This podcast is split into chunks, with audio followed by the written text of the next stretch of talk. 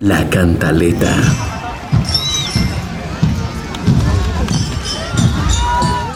Estamos transmitiendo desde la manifestación que se adelanta en este 20 de julio.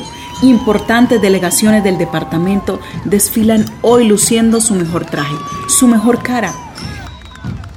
En este momento hace presencia en esta gran parada los diputados del departamento de Casanare, todos montados en el caballito de Unitrópico, sacando pecho con la bandera de la estampilla Pro Deporte, forman una, dos filas indias.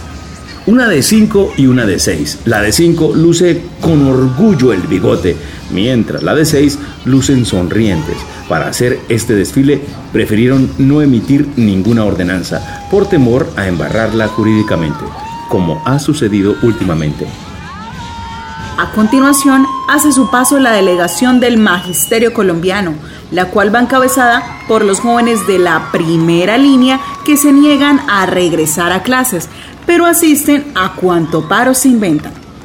Este cuerpo docente, algunos parecieran veteranos de guerra, pero no, son docentes que por amor a la educación y a las primas y pensiones se mantienen en pie y hacen parte de la reserva pasos atrás se aproxima la delegación del Consejo de Yopal. Vienen algo desordenados, parece que se han quedado sin líder, no hay quien les diga qué hacer, como que se quedaron sin autoridad.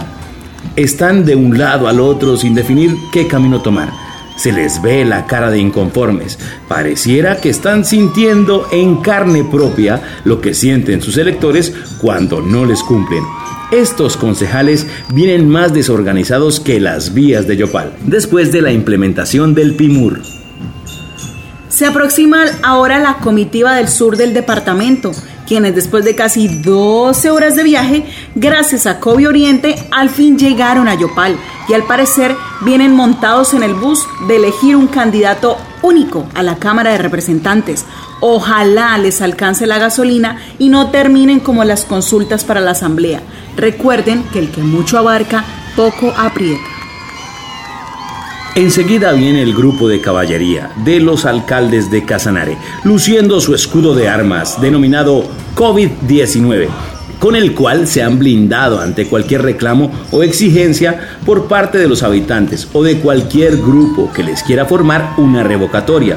Ha sido su única defensa ante el escaso trabajo que muchos de ellos han hecho durante lo corrido de este mandato.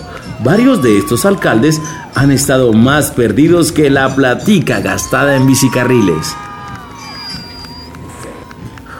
Seguidamente hace su paso la delegación de la Recámara de Comercio, quienes aceptaron participar en esta gran parada solo si se hacía alrededor de su sede, ya que ellos de ahí no salen. Su cabeza principal y guía los motiva a mantener la frente en alto, como él lo ha hecho a pesar de tantas críticas que les llueven a diario.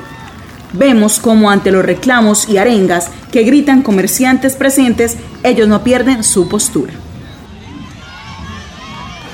Este desfile tocó hacerlo de forma virtual, ya que se había planeado para hacerlo en la vía paralela a la marginal del llano, pero la empresa Mopen la tiene cerrada a pesar de no estar adelantando obras.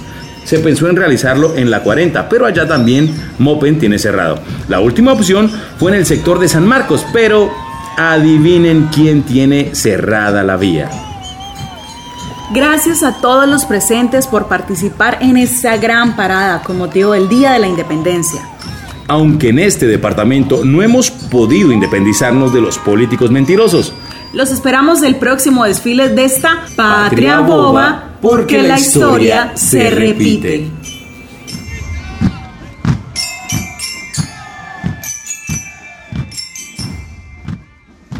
La cantaleta.